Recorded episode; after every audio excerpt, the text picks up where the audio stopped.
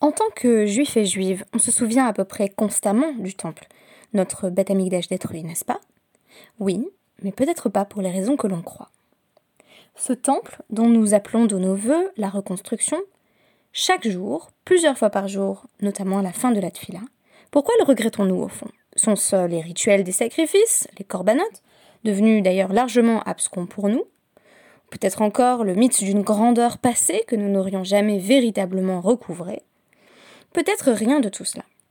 Et c'est justement ce que j'ai souhaité mettre en lumière à travers un passage révélateur de notre DAF Yomi, le DAF 30 de la Maseret, Rosh Hashanah. Shalom à toutes et à tous, vous êtes bien sur DAF Yomi, peut-être d'ailleurs le seul DAF en France réalisé sous le regard attentif d'un bébé trop mignon de bientôt un mois, et c'est vertigineux au passage de penser que je vais apprendre à cet enfant arrivé dans, le monde en l'an 5782 à regretter un temple détruit 2000 ans plus tôt. Mais que regrette-t-on à vrai dire? Et pourquoi intègre-t-on dans nos rituels des éléments de ce que la Mishnah nomme Zecher Lamigdash, des éléments de souvenir du temple désormais détruit? J'invoquerai ici euh, deux références. Alors, on s'attend peut-être euh, sur, euh, sur Dafyomi à ce que les références soient souvent ou toujours tirées des grands classiques de la littérature? On va se contenter de souvent parce que ici il s'agit en réalité d'un ouvrage collectif sur vieillissement et vieillesse, vulnérabilité et ressources, regard croisés, donc publié en, en 2011, et que j'avais dû lire dans le cadre de mon mémoire de Master 1, enfin ça faisait partie de la bibliographie que je m'étais fixée, et qui va s'efforcer de définir euh, ce qu'est la vulnérabilité, particulièrement à partir de celle des personnes âgées. Alors, Ici, euh, si vous voulez, c'est un peu la démarche inverse de mon podcast sur le chauffard, où j'essaye d'imaginer que le chauffard est une personne à partir de la ressemblance entre euh, son du chauffard dans les chevarim et gémissement d'un être humain. Là, c'est un peu le contraire. Je vais en quelque sorte humaniser le Beth Amikdash euh, parce qu'il me semble qu'un passage de Notre-Dame le fait. Je vais m'expliquer. Et bien entendu, la référence que je vous ai déjà euh, servi auparavant, The Ruined House, euh, donc le roman de l'écrivain israélien Ruby Namda. Je l'ai déjà, c'est une référence que j'ai déjà mobilisée, que j'ai déjà utilisée, qui est assez inévitable quand on parle, quand on parle du Beth Amikdash à travers, comment dire, un prisme un petit peu contemporain de ce que le Beth Amikdash signifie pour nous à l'heure actuelle. Je vous en recommande vivement la lecture. Le protagoniste est un, Américain qui, à l'ère contemporaine, devient totalement obsédé par le temple et ses rituels. Il s'appelle Andrew Cohen, ce qui est évidemment très révélateur, puisque euh, il est présenté lui-même comme un héritier improbable de la lignée euh, euh, des Kohanim. donc, il, comme ça, il, s'obsède du Beth Amikdash et de ses rituels, alors que justement, ça n'a a priori aucune pertinence dans sa vie de juif totalement assimilé, professeur de faculté. Le, voilà repris par euh, une sorte de, pulsion archaïque de la Avoda, du moins c'est un petit peu présenté ainsi euh, dans le roman, et il va être totalement gagné euh, par ces images, ces hallucinations d'un temple depuis bien longtemps disparu, et donc c'est The Ruined House, la maison en ruine à laquelle le titre fait allusion. Alors qu'est-ce qui m'a parlé euh, dans, l'autre ouvrage, donc l'ouvrage collectif de euh, Jean Bouisson, Camille Brisset, euh, Isabelle Tournier, Caroline Vion, etc. etc. comme je disais, c'est un collectif. Vieillissement et vieillesse, donc vulnérabilité et ressources. tout d'abord, c'est une affirmation en vertu de laquelle la vulnérabilité est la condition de chacun et pas simplement de tous. C'est-à-dire que oui, en tant que membre d'une société, on est tous, toutes et tous susceptibles d'être d'être vulnérables. Donc d'être blessé en potentiel.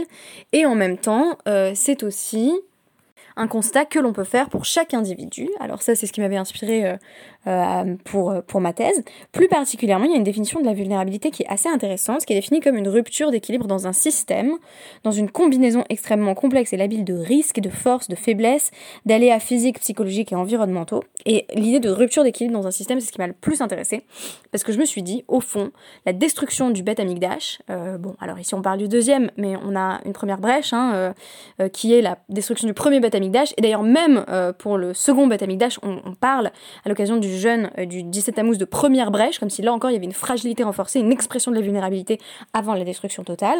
Euh, en d'autres termes, on peut dire que c'est la destruction du Beth comme concept, pour le coup, qu'il s'agisse du premier ou du deuxième, qui constitue notre vulnérabilité en tant que peuple, qui fait qu'on a cette conscience d'avoir été à un moment donné brisé ou quasi brisé. Donc la définition est un petit peu développée par la suite en, avec la précision suivante, à tout instant de par l'incidence d'un événement imprévisible interne ou externe, ou l'abrasion, voire la disparition d'une des dimensions protectrices du système interne ou externe, euh, la dynamique subtile peut être mise en défaut et laisser pénétrer un agent potentiellement létal. Alors je sais pas ce que vous imaginez, moi j'ai directement les Romains euh, en tête, euh, l'armée extérieure étrangère qui pénètre dans, dans le, le Beth et qui, et qui y met le feu. Alors là littéralement c'est l'abrasion, hein. pas au sens métaphorique comme, comme, dans, comme dans cet ouvrage collectif, mais au sens tout à fait, tout à fait littéral. Et donc cet événement imprévisible interne ou externe, euh, à la fois interne et externe d'ailleurs, puisqu'on a crise spirituelle à l'intérieur et euh, bah, invasion venue de l'extérieur, ce serait euh, la destruction du Beth lui-même, donc on va dire le traumatisme fondateur. Mais alors pourquoi pleurer encore un temple vieux de 2000 ans, étudier ses lois? Vous aurez peut-être constaté à travers l'étude du, du Dafyomi, qu'il y a quand même beaucoup de passages sur les rituels du Beth Amikdash qu'on fait plus depuis bien longtemps. alors pour nous, euh, c'est encore plus flagrant, mais même à l'époque euh, de la rédaction d'une partie de la Mishnah et de l'Agmara, euh, surtout pour tout ce qui est rédaction de l'Agmara, donc tout ce qui est époque des Amoraïm, il s'agit de décrire en, en, détail une réalité finalement que même les auteurs, particulièrement de l'Agmara, n'ont pas connue, qui commençait à leur paraître un petit peu distante. Alors oui, on pourrait dire en tant que peuple on a la mémoire longue, mais la mémoire de quoi exactement? Déjà dans le DEF d'hier, il était question de ce que Rabban Yochanan ben Zakkai euh, avait euh, décrété en tant que Zecher Lamigdash. Donc euh, tous ces, euh, décrets, ces ordonnances qui euh, constituaient une forme de comment dire de mise en pratique de halachisation du souvenir du temple, de la nécessité de garder la mémoire du temple détruit, avec cette idée bien entendu que Rabban Yochanan ben Zakkai, c'est lui qui fait la transition entre un monde où le Beth Amikdash existe et le monde de Yavne, dont il est d'ailleurs beaucoup question dans le DAF 30, dans les DAPIM 29 et 30, euh, qui est un monde où le temple n'existe plus, mais qui doit se reconstruire à partir de la mémoire euh, du temple. Notre DAF, euh, donc le DAF 30, va présenter une Mishnah qui évoque le décret de Rabban Yochanan ben Zakkai, particulièrement pour Sukkot, et que on a déjà croisé dans le cadre de la Maseret Sukkah. On nous rappelle ici que Deoraita, c'est seulement au sein du Beth Amikdash que euh, on, allait avoir la mitzvah de secouer le loulav pendant 7 jours. Euh, en dehors du Beth Amikdash, alors il y a une petite marque loquette pour savoir si ça signifie en dehors de Jérusalem ou vraiment en dehors du Beth Amikdash, euh, y compris dans Jérusalem, je, je, ne m'étendrai pas sur cette question. En dehors, disons, du Beth Amikdash, la mitzvah d'Eoraita, c'est simplement de secouer le loulav le premier jour de Sukkot. Suite à la destruction du temple, on institue que euh, il faut secouer le loulav pendant 7 jours partout. Sachant que quand je dis euh, loulav, euh, j'entends bien entendu désigner les quatre espèces, donc loulav, etrog, Hadas, Rabat, bref, le bouquet entier. Donc ça, c'est ce qui est affirmé dans la Mishnah, Barishona, Haya, Lulav, euh, Nital Bamigdash Shiva, voilà, 7 jours dans le temple, ou Medina Yom et en dehors, un seul jour. Mais après la destruction du Bet Amigdash, Itkin Rabban Yochanan Ben Zakai, là encore, Rabban Yochanan Ben Zakai a décrété, Sheye Lulav Nital Bamdina Shiva, Zecher Lamigdash. On a euh, établi à ce moment-là, Rabban Yochanan Ben Zakai établit que euh, on va faire comme si, en quelque sorte, euh, bah, bah, en fait, pour moi, ça revient à faire comme s'il y avait un temple partout. Euh, d'ailleurs, vous allez voir que ça va pas être la même logique pour l'exemple suivant. Euh, mais si c'est dans le temple qu'on prenait, euh, qu'on secouait le loulav pendant sept jours, ici, on fait comme si le monde entier était, était le Beth Amikdash. C'est l'une l'une des méthodes, l'un des aperçus qu'on peut avoir sur ce que je vais appeler une forme de tikkun. C'est pas ici employé euh, directement, sinon par itkin, créer un décret qui constitue, en fait, euh, le décret, l'ordonnance est une forme de réparation. Donc je vais employer euh, le terme de tikkun aussi dans le sens de réparer une perte, réparer la perte du Beth en faisant comme si peut-être le monde entier était une sorte de Beth Ça, c'est, on va dire, un premier processus qui est choisi pour colmater la brèche. Et autre exemple, donc cette fois-ci qui n'est pas lié à, à Sukkot mais au, Homer, Ve Yom Henef Kulo Asur. Et Rabban Yochanan a également décrété que pendant toute la journée où on apportait, donc Yom Henef, c'est le, le jour où on, allait euh, apporter euh, l'offrande du Homer. L'offrande euh, du Homer, on l'apportait au Beth Amikdash le 16 Nissan, tôt le matin. A priori, c'était le top départ qui indiquait qu'on avait le droit de manger ce qu'on appelle le Khadash, donc la récolte nouvelle, les céréales nouvelles. Et là, on nous dit, eh ben, coulo à source, sous-entendu, pendant toute euh, la journée euh, qui aurait été la journée où, on aurait dû apporter ce sacrifice, tout le 16 Nissan, euh, la consommation de ces céréales de la nouvelle récolte est interdite. On doit donc euh, attendre le 17 euh, en faisant comme si on attendait en quelque sorte que, euh, comme si on attendait toute la journée qu'on apporte ce sacrifice du Homer au Beth Amikdash. Donc là encore, c'est comme si on, joue à, attendre un Beth Amikdash. Ça c'est quelque chose dont on va parler dans la suite du DAF, à savoir que tout cela est lié à une espérance de reconstruction prompte, voire immédiate du Beth Amikdash. Et donc si par hasard le Beth Amikdash venait à être reconstruit, il faudrait attendre qu'on apporte le Homer pour consommer le Hadash. Normalement, comme il n'y a pas de bêta on devrait pouvoir consommer euh, ces céréales nouvelles euh, dès l'aube, mais on fait comme si le bêta Amikdash allait potentiellement euh, refaire son apparition. Et donc on attend le 17 Nissan, ce qui est à la fois dans la même logique de Tikkun et dans une logique différente, parce que le fait d'attendre le 17 va finalement réactiver le sentiment de la perte et le constat qu'on n'a plus le bêta Amikdash. Tout cela se trouve d'ailleurs toujours consigné dans la halakha, par exemple, euh, Shulchan Aruch Orachaim 489.4 et Yoredea 293.1. Moi, ce qui m'intéresse le plus, c'est finalement pas la Mishnah, même si c'est une logique déjà très intéressante, c'est la question que va poser la Gemara, ou Minalan Abdinan Zecher Lamigdash. D'où on sait qu'il faut faire toutes ces choses en mémoire du temple, d'où on sait même qu'il faut commémorer le temple. Alors est-ce en souvenir euh, d'un temps glorieux pour se rappeler de l'époque où notre avoda était florissante? En fait, oui et non. Mais la réponse de l'Agmara va pas être euh, ce à quoi on s'attend. C'était pas du tout euh, ce à quoi je m'attendais.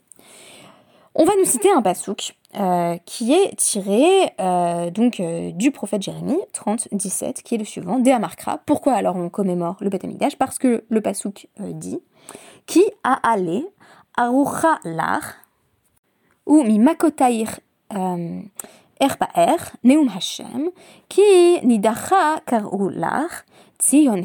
doresh Je vais, euh, donc le, le dit, euh, je vais te rendre euh, la santé, je te guérirai de tes blessures, oracle d'Hachem, parce que ils t'ont appelé nidacha, ils t'ont appelé écarté, rejeté. C'est Tzion, donc c'est bien entendu une description d'un moment d'éloignement entre euh, le peuple juif et Hachem, qui se répercute euh, dans la représentation que les autres euh, nations ont de Tzion, à ce moment-là humilié, écarté. voilà. Et on, nous annonce la fin de ce temps-là où Hachem viendra guérir nos plaies. Donc, on nous dit donc Tzion, voilà, c'est Tzion, Doreshen, la personne ne la cherche. personne ne euh, de euh, son euh, bien-être. Et alors j'ai trouvé une traduction anglaise qui m'a beaucoup plu, qui est There is none who care for her. Donc la dimension du care, elle va être essentielle dans toutes les études de la vulnérabilité, par exemple chez, chez Martha Nussbaum, mais aussi chez, chez Judith Butler, qui est peut-être moins populaire dans les milieux juifs traditionnels. bref, personne ne s'occupe d'elle, personne ne s'occupe de Tion, elle est abandonnée de chacun et de tous. Miklal de Vaya Drisha. De là, tu apprends que euh, il faut s'en occuper en fait, euh, qu'il faut lui redonner l'attention euh, qu'elle mérite. Qu'elle mérite qui? Bah, qui est au féminin hein, dans, le pasouk cité de Jérémie. Alors je trouve que c'est intéressant, ce, terme de, drisha, il peut traduire à la fois simplement l'idée de recherche, d'interprétation il y a besoin d'une drisha, il y a besoin de continuer en fait à, étudier, à être doresh euh, toutes ces lois euh, de la avoda qui sont liées au temple, qui nous sont de moins en moins familières. Euh, il y, a un gros décalage, je veux dire à l'heure actuelle, quand, on nous parle de, sacrifice, quand on nous parle d'aspersion de sang, il y a toujours un, voilà quand même un moment où on se dit mais alors je prie tous les jours pour que le, temple soit reconstruit, mais est-ce que je me vois faire ces choses-là? Non, pas vraiment. Je, vous envoie, renvoie à la lecture d'un autre roman très intéressant, le troisième temple de, de Ishai, euh, il me semble, euh, pour, pour vous en assurer. Hein, c'est des rituels qui sont vraiment devenus peu familiers pour nous, et c'est encore une manière charitable euh, de le dire. Et pourtant, on est d'Oresh, on continue à les interpréter, à les étudier. Drisha aussi dans le sens de rechercher, avoir conscience d'avoir perdu quelque chose, chercher ce qu'on a perdu aussi, essayer de comprendre, avec cette intersection avec la première interprétation que j'ai proposée, à savoir qu'on doit justement être d'Oresh, interpréter, chercher à comprendre. Mais enfin, cette traduction euh, euh, anglaise, qui est celle par exemple de l'édition Stendhal, je la trouve très intéressante. Euh, Drisha comme to care, requires caring. Il faut en prendre soin, il faut s'en occuper, lui accorder l'attention qu'il mérite, puisqu'il s'agit ici du temple, donc du Beth. Et finalement, je trouve ça intéressant de mettre en avant la fragilité d'un héritage culturel pour justifier que l'on doive s'en souvenir. J'ai toujours eu cette impression, face aux textes de notre tradition, qui sont pourtant investis euh, d'une autorité à peu près infinie, hein, je veux dire si on parle de la Torah, qu'elle soit écrite ou orale, euh, on, a cette représentation d'une autorité textuelle, et en même temps, pour moi, l'autre facette, l'autre versant, auquel on pense peut-être moins, c'est euh, une vulnérabilité à l'oubli, une vulnérabilité aux erreurs d'interprétation qui sont susceptibles euh, de tordre le texte et donc euh, de le rendre obsolète et donc, et là encore, de faire en sorte euh, qu'il soit oublié, qu'il n'ait plus de pertinence pour le peuple. Avec le bête amigdash, on a ce double risque. Ce double risque de ne plus être compris et donc d'être perçu comme une sorte de ruine obsolète. et en même temps, cet autre risque de simplement être effacé de la mémoire du peuple. À travers Zecher l'Amigdash, on va réactiver des signifiants liés spécifiquement au temple. Alors on pourrait parler par exemple de tout le rituel de Kippour, euh, qui est... Euh, alors on dit pourtant les juifs de Kippour, donc c'est censé être le moment euh, extrêmement populaire voilà, de, de, la liturgie juive, et pourtant c'est vraiment pas la plus accessible. Je veux dire, Pessah, aussi très populaire, on comprend quand même beaucoup plus, voilà, on est libéré, etc. Bon, en surface du moins, ça se prête plus à la compréhension. Mais avec Kippour, on a toute cette manière de revivre ce que faisait le Kohen Gadol toute la journée. Euh, tout ce rituel, en fait, euh, très très lié au temple. Là encore, on pourrait parler de logique de Zecher l'Amigdash, c'est quelque chose qu'on invoque, euh, qu'on invoque pour, pour Sukkot, qu'on invoque dans le conte du Homer. Et ça nous permet de vraiment nous rendre compte, à travers ce DAF, à travers cette interprétation de Jérémie, que notre tradition, l'une des raisons d'en garder la mémoire, euh, c'est sa vulnérabilité à l'oubli. C'est le fait que euh, nous sommes euh, les seuls dépositaires de sa vérité. Voilà, ça c'est quelque chose qui m'a beaucoup intéressée. Je suis contente de l'avoir partagé avec vous, de l'avoir partagé avec vous ce soir. Merci beaucoup et à demain.